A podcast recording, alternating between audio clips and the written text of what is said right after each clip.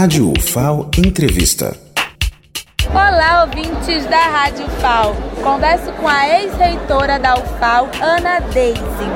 Ana, o que representa para a universidade neste momento ver a transmissão de posse? Olha, é um momento de festa, né? Onde a nossa universidade, mais uma vez, dá posse ao novo reitor escolhido pela comunidade, é, ou seja, garantindo o processo democrático né, nas universidades. Ficamos todos aí aguardando diante de, dos acontecimentos de escolha, como tem se dado, às vezes não bem como a comunidade escolheu.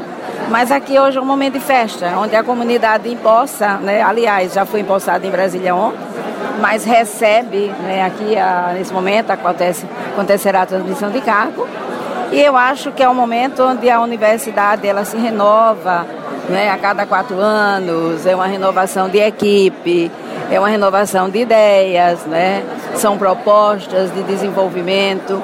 Afinal de contas, uma universidade, uma universidade federal é um grande vetor de desenvolvimento do Estado, né, ela que propõe é, mudanças através das suas descobertas, da pesquisa, né, e pode aplicar isso através de todas as ações que uma universidade federal pública né, é, deve fazer. Então, por isso, esse auditório aqui cheio, lotado, lindo, e a gente comemorando mais uma vez. Eu fico muito feliz que estou a cada quatro anos né, vindo aqui, abraçando a escolha feita por toda essa comunidade universitária. Enfim, é um dia de festa e eu estou muito feliz em poder abraçar também o professor Tonholo, que foi o escolhido dessa vez.